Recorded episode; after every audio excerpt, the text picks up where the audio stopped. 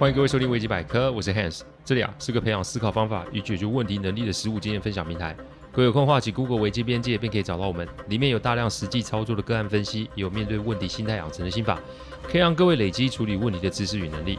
当然，如果真有问题无法处理，也欢迎各位与我们联络，我们提供顾问式的服务。维基百科分享每个个案都是经由将案件当事人或客户取得同意及书面授权后才开始制作。我们的一个个案呢、都会先用文字档打好，进行录制，录完后交由案件当事人及客户听过，待他们觉得没有问题之后，再交由后制并上架。这是我们音频制作的程序。希望各位在分享维基百科之余，也可以向身边的人说明制作过程，好让他们可以安心哦。前一阵子啊，呃，儿子刚完成了期中考，分数其实不如人意啊。所谓的不如人意啊，是不如他的意啊。因为对于一个从小就不喜欢学习的我，其实我对考试是充满厌恶的哦。我的那个年代啊，分数是重要指标，也是有分班。我之前有说过我国中被霸凌的事，对吧？所以只要成绩好，做什么都可以。老师对我们这群落后者，除了惩罚，就是外带言语上的奚落，更不要说家里人会拿彼此的小孩成绩来比较。我的母亲啊，总是以我的成绩为耻哦。我记得那个时候啊，我的父亲啊，总是会摸着我的头要我加油。我有的时候啊，就会想。也许是父亲那个时候的爱啊，让我度过了那段黑暗期。所以看着儿子失落眼神，我只是摸摸他的头。我是这么说的：“我说你如果想进步，没关系，我们可以去找家教老师讨论。先看错的地方是因为不小心，还是真的不会，一步一步的去调整。我不在乎成绩，因为分数对我来说就是个参考。你要学的不是让分数好看，你要学的是怎么跟挫折共处，并且重新出发，往你设定的目标走啊。说穿了，国小成绩。”啊，甚至是以后在校成绩跟以后往后的人生是不是有直接的关系？我只能说那是未必，因为像我们这个行业跟学历并不会有一定的关系哦。解决问题的思维啊与方法，其实学校真的没有教，只是说我们在工作之余，其实就是一直在学习新知。所以儿子他的人生要由他自己来决定，我们就是陪在他的身边，找出方向，不用比较，不用恐惧，不用失落，因为往后的人生充满了挑战的地方还多的是呢。而且很多问题不是你会念书就可以解决的吧？我抱了抱儿子，还买了个玩具给他，就让他安稳的度过这个难受的阶段吧。我常讲，人生不会全能，你想要什么都会，那就是你什么都不会。人生是因为不完美才会有意思，所以与其在那边追求完美、全能的假象，你不如坦诚面对自己不足的地方，有缘就慢慢的改善。人生大部分的时间是属于渐进式的，的确有天才可以爆冲，但相信我，那个天才不会是你，也不会是我哦。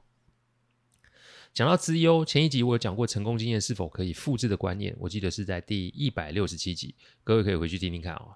我今天要讲的个案呢、啊，跟一个资优生有关，在校成绩优异，单位工作出色，仕途发展顺利，但为什么为什么会成为一个家暴的受害者呢？我们今天来谈谈 ACE 案例，ACE A C E，中文就是王牌的意思啊、哦。ACE 啊，从小到大成绩优异，反正啊，就是跟最近很多人讨论的斐陶斐差不多、我之所以会接到这个案例，是因为一盘水饺啊啊！一盘水饺是什么意思？Hans，你也差不多一点，不要在那边打哑谜哦。其实事情是这样的，我那一天啊在馆子里吃饭，因为差不多是下午五点多，那个时候其实人没有很多啊。我啊是一个吃东西很快的人，而且啊从早忙到晚都没有吃，所以我点了一堆东西来吃。店其实不大，但因为我点的东西很多，所以我就做了店里面的一张四人桌。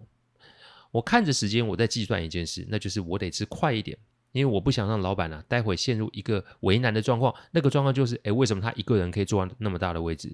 这种事情，我想大家都有见过吧？虽然我点了很多菜，但不见得每一个人都可以理性的看待。再来，这是一间小吃店，老板靠的就是既有老主顾及翻桌率在维持生意。我不想因为这样而影响老板的生意。这种思维啊，是我行走社会多年的心法之一，尽可能的不替他他人带来困扰。因为小吃店啊，不是餐厅嘛。餐厅的菜基本上制成都会比较久，所以我点的菜多，那么对餐厅来说就是一个有利润的服务，所以我做大位可行的。关于去吃什么地方，呃，要点什么菜，将来我也会在后续的案例中与各位分享哦。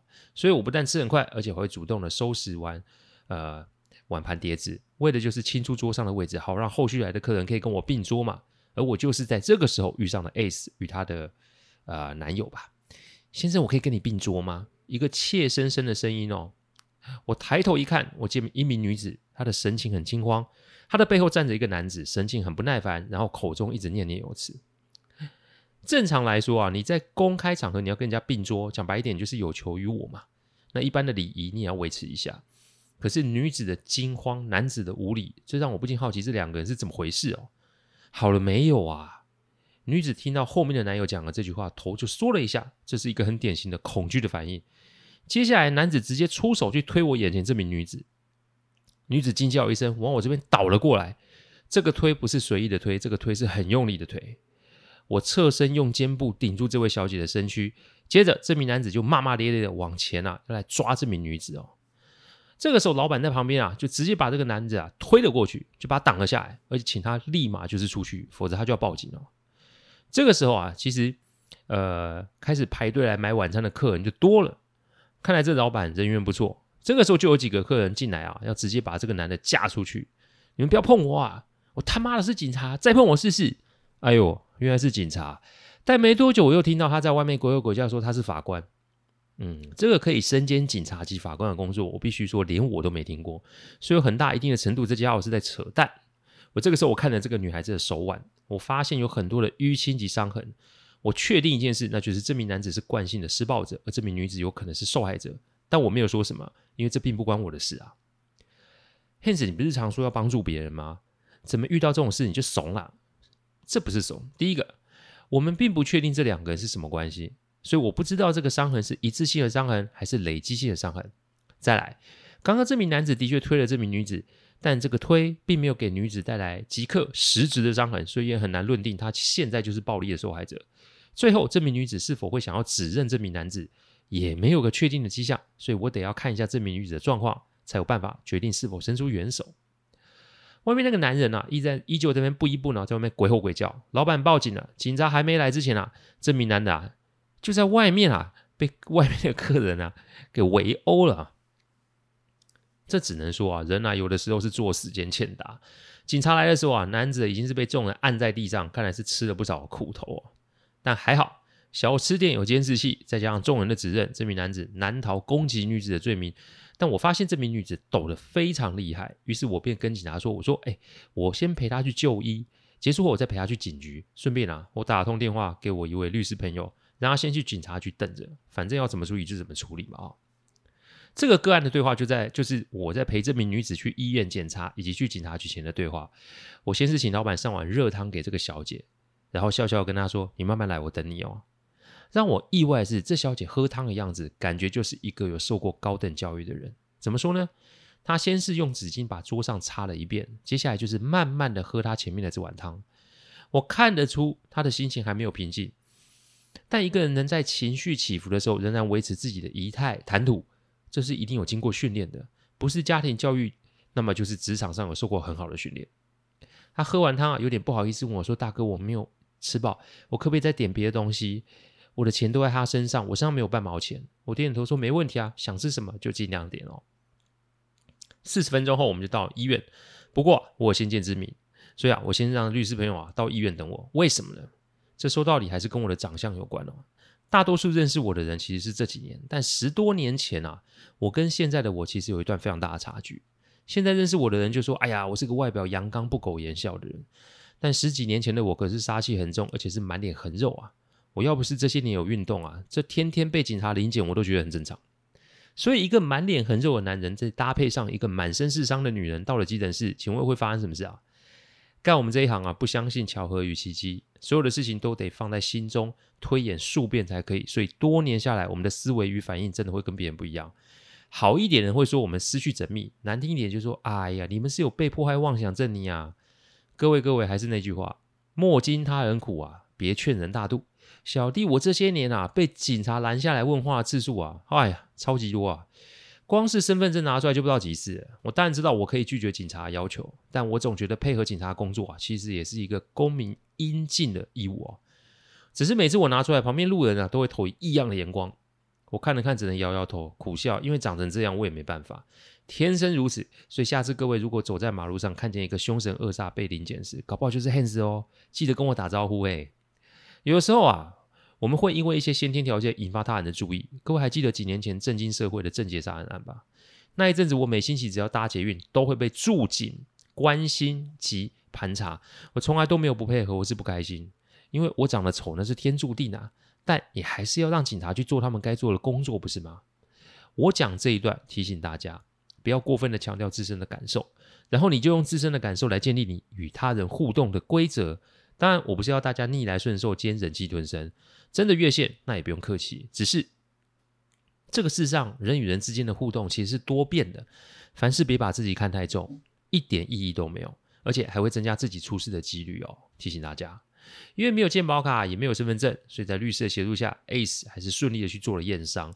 带着相关的文件呢、我们的下一站就是要去警局。但要去之前，我特意让律师先去警局 stand by，因为一个长期受到暴力对待的人，不太可能有那个胆量敢去跟警察，呃，和对方对峙。那个心理压力其实不会是外界人可以理解的。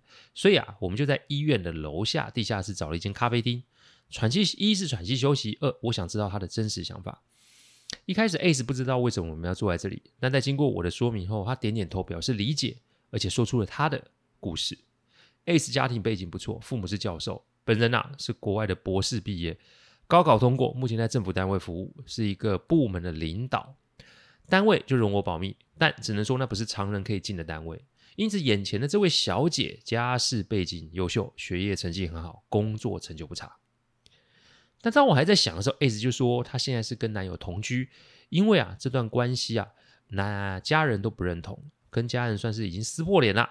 在她眼里，男友就是她的一切，所以她愿意做任何事情，包含出租金啊、给生活费啊、让男友管钱啊。但直到半年前，男友开始对她暴力相向的时候，她才发现眼前的这个男人不是她心中的那个白马王子哦。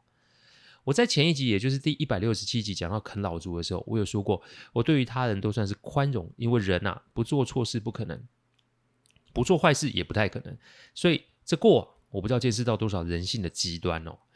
但我始终相信，一个巴掌拍不响，意思是做错事的成因不会是一个人，做坏事的成因也不会只有你一个人。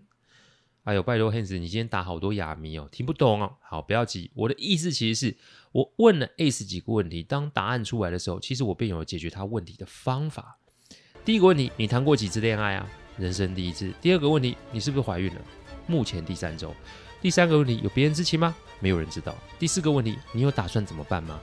边走边盘算吧。第五个问题，想不想走下去？我也没想法。好，讲到这里哦。我先提醒大家，我上去日本出差不是有一周没有更新吗？所以今天我们一次上架第一百六十八集跟第一百六十九集。